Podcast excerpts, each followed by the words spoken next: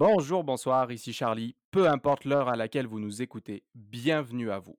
Un gros bienvenue à vous pour cette première édition de La Tête à Papineau, le podcast présenté par Bistro Brain. Vous le savez, notre mission à Bistro Brain, c'est avant tout d'échanger des connaissances puis de partager autour de la science. J'insiste, la science avec un S majuscule. Malheureusement, ben, en ces temps difficiles, ce n'est pas vraiment possible pour nous de, nous de vous offrir physiquement nos activités habituelles, mais pas de panique. Surtout pas de panique. Si vous êtes en manque de votre dose de Bistro Brain, voici votre petite séance de rattrapage. Évidemment, vous me direz, ça prend pas la tête à Papineau d'animer cette émission, mais je pourrais pas le faire tout seul. Pour m'accompagner aujourd'hui, Julie. Comment ça va, Julie? Ça va très bien, Charlie. Super, super. super. Pleine forme pour cette première? En pleine forme pour cette première, j'ai vraiment super hâte de, de, développer le podcast avec Bistro Brain et j'espère que tous ceux qui nous écoutent aussi. Good. Bon, on te retrouve pour la première partie sera avec nous également ce soir. Alexis, comment ça va? Oui, bonjour, bien sûr, ça va bien. En pleine forme, prêt, stressé, détendu? Euh, un petit peu stressé, ça fait un sacré bail qu'on ait des activités avec Bistro Brain, mais je pense qu'on a un très beau projet devant nous. Good. Et notre invité ce soir, donc à chaque nouveau podcast, on recevra un ou une nouvelle invitée. Puis ce soir, on reçoit Liane. Allô, Liane? Allô? Ça va bien? Oui, merci. Toi? Oui, toujours. Et on te retrouvera pour la deuxième partie avec Alexis un petit peu plus tard. Parfait. Juste un petit conseil comme ça. Vous habituez pas trop à ma voix suave et délicate. C'est pas toujours moi qui serai à la présentation. On va peut-être tourner en cours de route. Bref, je m'égare un petit peu. Au programme ce soir, deux volets. Un premier sur un événement positif. Oui, j'ai fait une erreur et oui, cette erreur elle est volontaire. Vous allez comprendre un petit peu pourquoi plus tard. Et pour continuer sur cette lancée, on va en apprendre dans un deuxième temps un petit peu plus sur notre invité. Sans plus attendre, on va commencer avec toi, Julie.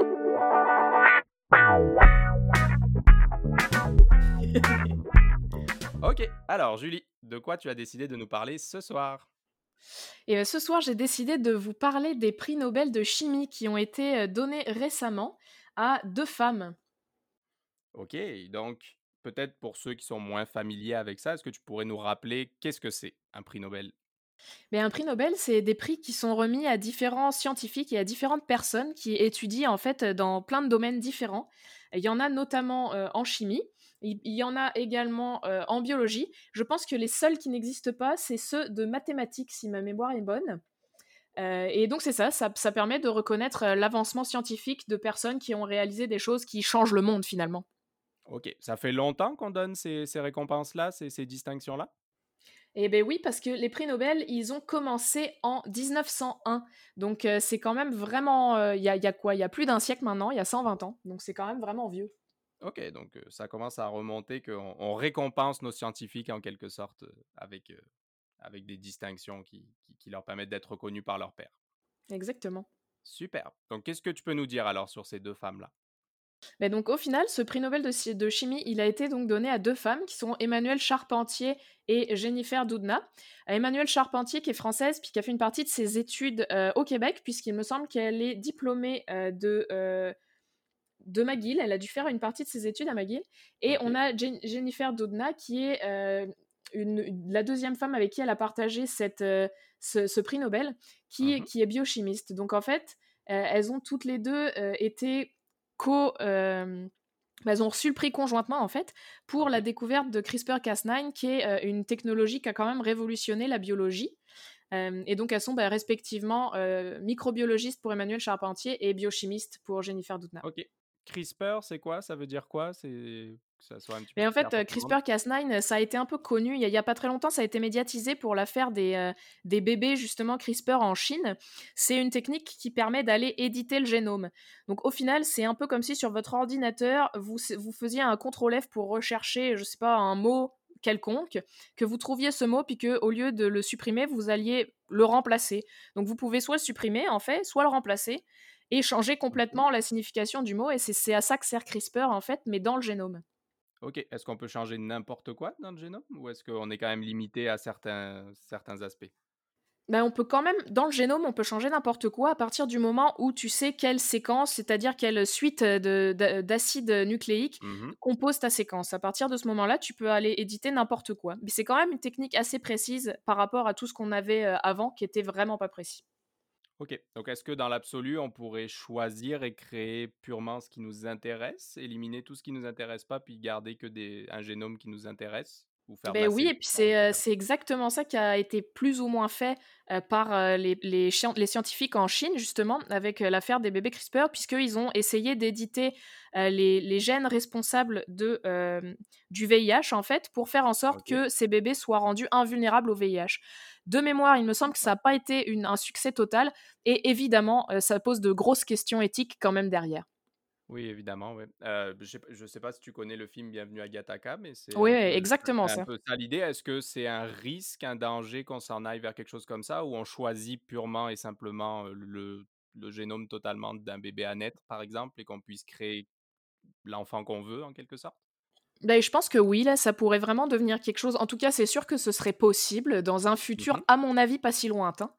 Euh, Ok. c'est sûr que ce serait possible, mais ça reste qu'il va y avoir énormément de, de, de problèmes quand on va arriver à ce, à ce stade-là, puis à se poser vraiment ces questions-là. Ok, on n'en est quand même pas encore là. Non, mais par contre, ce qu'il faut savoir, c'est que CRISPR, c'est quand même utilisé dans certaines études cliniques actuellement pour euh, essayer de traiter notamment certaines maladies orphelines ou génétiques qui, euh, qui sont responsables de pas mal de décès. Ok. Donc je pense qu'on a pas mal parlé de que- quels seraient les impacts, on va dire, de ces recherches-là pour demain. Puis euh, donc ces, deux femmes-là, c'est les sixième puis la septième femme à obtenir un prix Nobel. E- e- Est-ce que tu peux nous citer ou nous parler un petit peu des autres, des précédentes? Et bien, en fait, les précédentes, il y a eu notamment, en fait, les deux premières, parce que, comme j'ai dit tout à l'heure, là, les prix Nobel, ça a commencé en 1901. Euh, Mhm. Donc, ça fait 120 ans. Et en 120 ans, on peut, on peut remarquer qu'il y a quand même eu que 5 femmes, donc 6 Ouais. et 7 avec celle de cette année, qui ont reçu ça. Et les deux premières, ça a été euh, Marie Curie et sa fille, euh, qui, euh, bah, donc, qui, ont été, euh, qui ont été reconnues par ce prix-là. Euh, j'ai pas la liste, par exemple, de, de, ceux, de celles suivantes. Mais euh, c'était principalement ces deux-là qui, a- qui ont été vraiment connues. Puis euh, euh, elles, elles, ont, elles avaient reçu aussi le prix Nobel de chimie, si ma mémoire est bonne. Ok. Euh, et c'est ça. Ok. Donc pourquoi au final si peu de femmes qui sont reconnues? Parce que ce que tu as dit, 120 ans, donc j'imagine il y a un prix Nobel qui est décerné chaque année, donc ça fait à peu de choses près 120 prix Nobel. Pourquoi seulement 6 à 7 femmes? Est-ce qu'il y a des raisons particulières à ça? Puis est-ce que c'est en train de changer actuellement?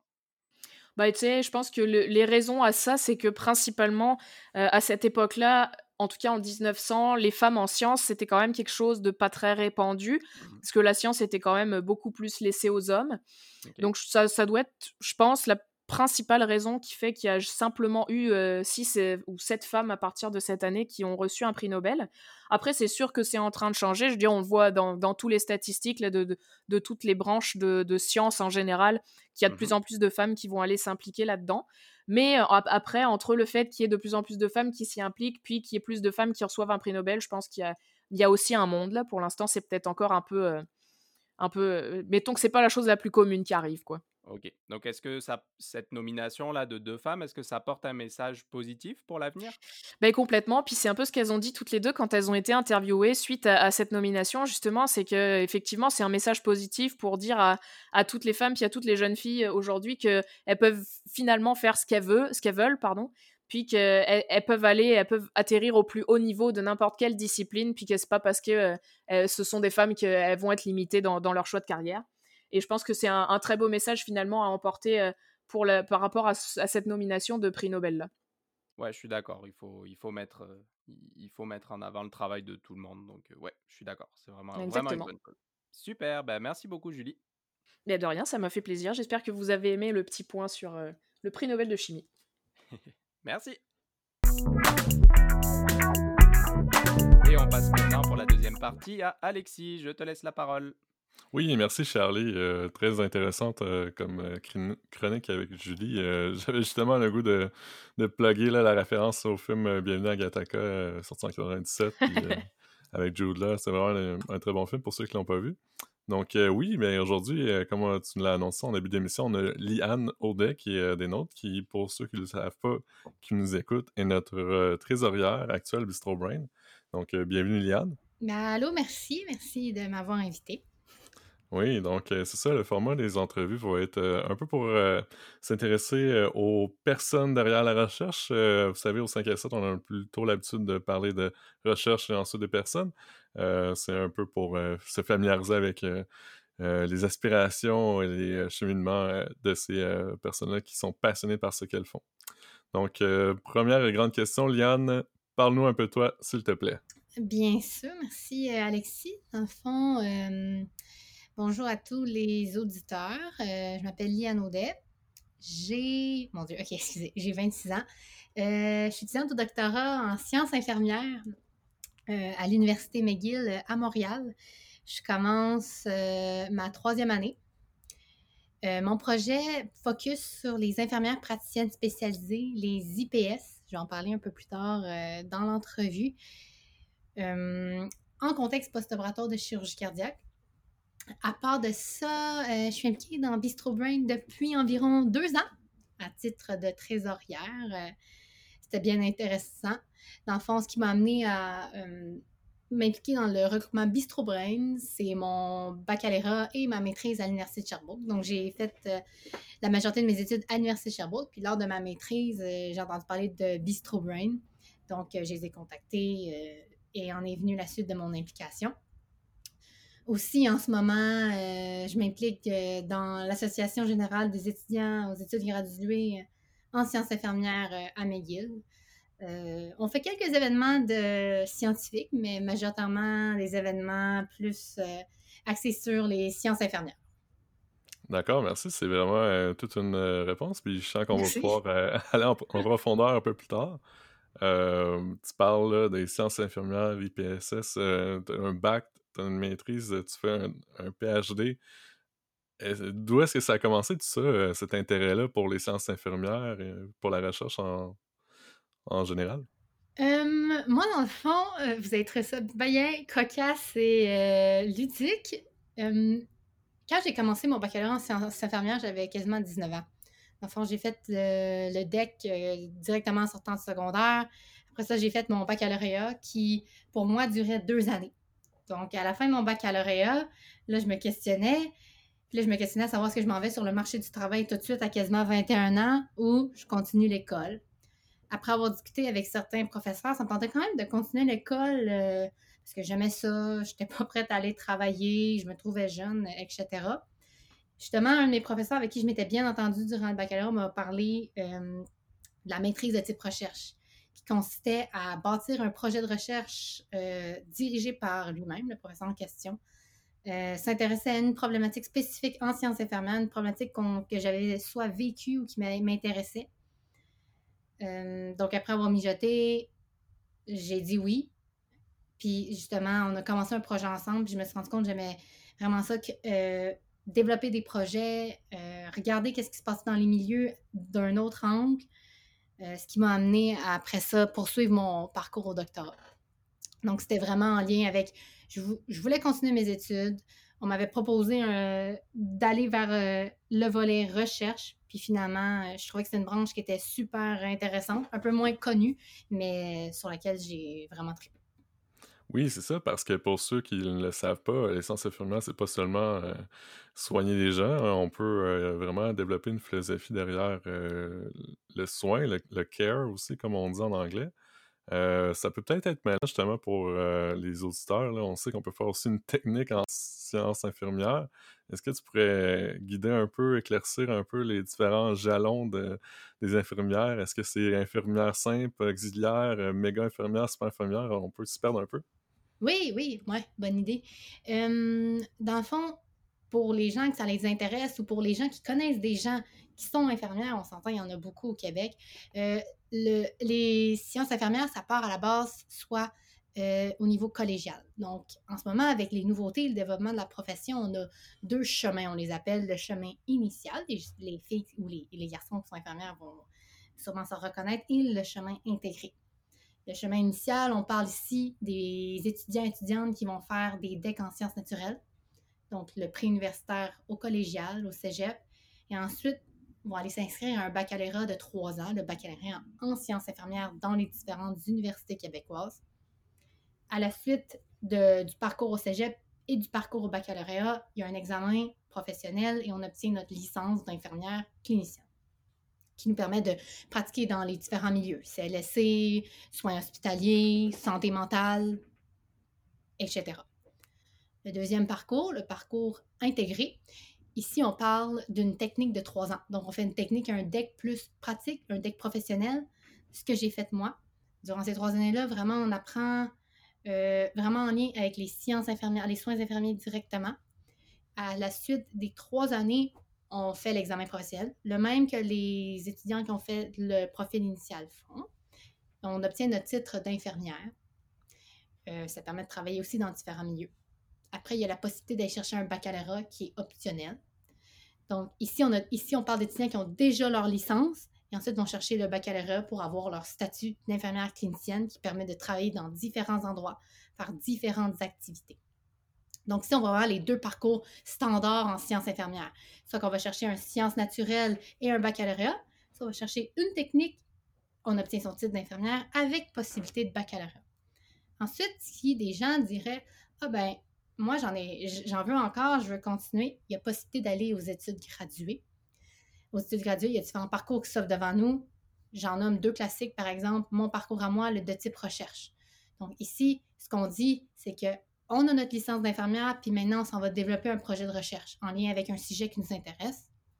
Ou l'autre option qui est en train de se développer beaucoup depuis quelques années et sur lequel mon propre projet euh, se concentre, on peut décider d'aller faire mhm. une maîtrise qui s'appelle la maîtrise en infirmière praticienne spécialisée, qu'on entend souvent parler dans les médias, les super infirmières, les nouvelles infirmières avec des, avec des nouvelles activités réservées, les mini médecins de famille. Donc, il y a cette voie-là aussi qui est disponible euh, pour les infirmières. Donc, oh, wow. je sortais vraiment les grandes lignes. Euh. Ouais, c'est ça. Je vois vraiment les embranchements dans mon esprit. Euh, puis ben, là, il y a toi aussi qui fais justement un PhD, recherche, donc un doctorat de recherche en sciences infirmières. Tu parlais de ton sujet de recherche, de recherche, dis-je. Peux-tu développer? Qu'est-ce qui te passionne à propos de ça? Oui, dans le fond, euh, mon projet va être sur les, IPS, donc les infirmières que je viens de vous parler, les super infirmières. Les infirmières, le rôle a été, commence à être développé au Québec. Euh, ça fait quelques années et là, c'est vraiment en croissance exponentielle. Euh, ici, c'est des infirmières qui vont avoir plus de responsabilités. Ils vont être capables de faire des activités que les infirmières cliniciennes et infirmières certifiées ne peuvent pas faire. Je donne un exemple flagrant, diagnostiquer. Euh, prescrire des médicaments. Donc, c'est vraiment ici, on est en train de concevoir un nouveau rôle. Euh, comment cet intérêt-là est né pour moi? Euh, il est né à partir de mon projet de maîtrise. Dans mon projet de maîtrise, donc là, je recule dans le temps. quand j'ai fait ma maîtrise de type recherche, on m'avait demandé il ah, faudrait qu'on faudrait trouve un projet, quelque chose qui t'intéresse. moi mon directeur, on a discuté. Puis qu'est-ce qu'il m'avait proposé, c'est de regarder euh, le baccalauréat et l'expérience. Comme je disais tantôt, le baccalauréat n'est pas obligatoire pour toutes les infirmières. Donc, vous, allez être, demain, vous faites hospitaliser, vous cassez une jambe, une infirmière s'occupe de vous. Ben, il, y a vous allez peut-être avoir une infirmière qui a un bac, peut-être une infirmière qui n'a pas de bac. Donc, ici, on voit, c'est les infirmières ont des diplômes hétérogènes, des différents niveaux de formation. là, je me suis intéressée, ah, est-ce que les infirmières qui ont un baccalauréat, ça fait vraiment une différence quand ils soignent les patients? Mm-hmm. Après ça, après que ma maîtrise était finie, je me suis dit, ben, maintenant que j'ai regardé le baccalauréat, les infirmières qui ont des études graduées, donc des maîtrises, des doctorats, est-ce que ça aussi, ça fait une différence au final au niveau clinique, donc l'impact chez les patients, les soins qu'on donne aux patients? D'où m'est venue l'idée de parler des infirmières praticiennes spécialisées, étant donné qu'en ce moment, c'est vraiment le rôle qui est le plus, qui est le plus étendu au Québec, associé aux études graduées. Merci. Euh, réponse toujours euh, autant complète. Euh, rapidement, pourrais-tu me décrire peut-être un, mythe? Là, on, démêle pas mal tout ce que par rapport à les sciences infirmières. Y aurait-il un mythe que tu aimerais déconstruire souvent qu'on se méprend à propos de, des, infirmières praticiennes spécialisées? Oh, bonne question. si ça va, on dirait, pour les infirmières praticiennes spécialisées, je sais pas ce que tu en penses ou ce que l'auditeur en pense, on dirait le rôle est tellement nouveau que, étant donné qu'il est encore lui-même en développement, on dirait les, les mythes puis ce qui l'entoure, c'est encore en développement. Mais si ça va, je dirais un mythe en sciences infirmières serait justement le doctorat lui-même. Euh, on s'entend les sciences infirmières, euh, puis les infirmières aussi qui pratiquent, même moi-même, dans ma propre pratique, c'est une discipline qui est très clinique, qui est très au niveau du patient. On pense aux infirmières, on pense à des infirmières qui donnent des soins, euh, on pense à des infirmières qui donnent des médicaments, qui prennent des signes vitaux. Même vous, les infirmières que vous connaissez, ils doivent travailler dans les urgences, dans les soins intensifs, dans les unités post-opératoires. Donc, des infirmières qui font d'autres activités, donc des activités de recherche, des activités d'enseignement, bien, ça existe. Ça existe, mais c'est moins présent. Donc, le doctorat en sciences infirmières, c'est sûr que des fois, on se demande, ah, ça existe, qu'est-ce que ça fait?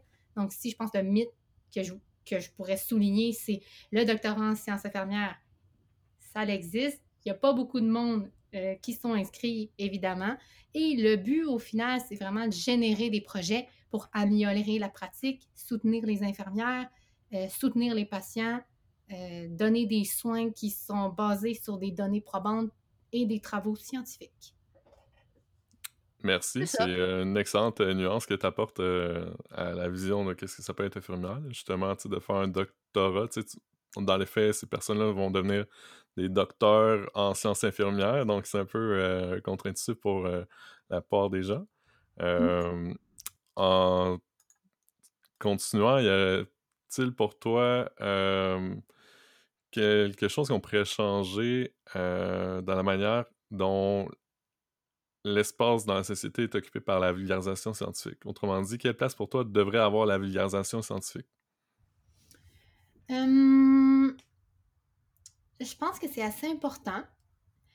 Je trouve que depuis plusieurs années, la science prend une place dans la société, mais depuis, euh, si je peux me prononcer sur la pandémie COVID, ou avec des, des écrits que j'ai lus, on se rend compte que euh, les informations basées sur les données probantes sont de plus en plus euh, importantes, surtout considérant la pandémie, que ça va vite, ça a beaucoup d'impact sur les populations et sur les familles.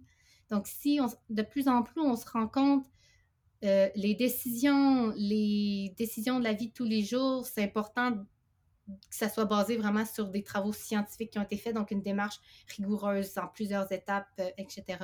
Maintenant, ici, comment on amène ces informations-là au public, c'est certainement pas, selon moi, en seulement, en, seulement euh, euh, le, diffuser avec des termes scientifiques, mais en l'adaptant à nos populations, d'où l'importance de la vulgarisation scientifique.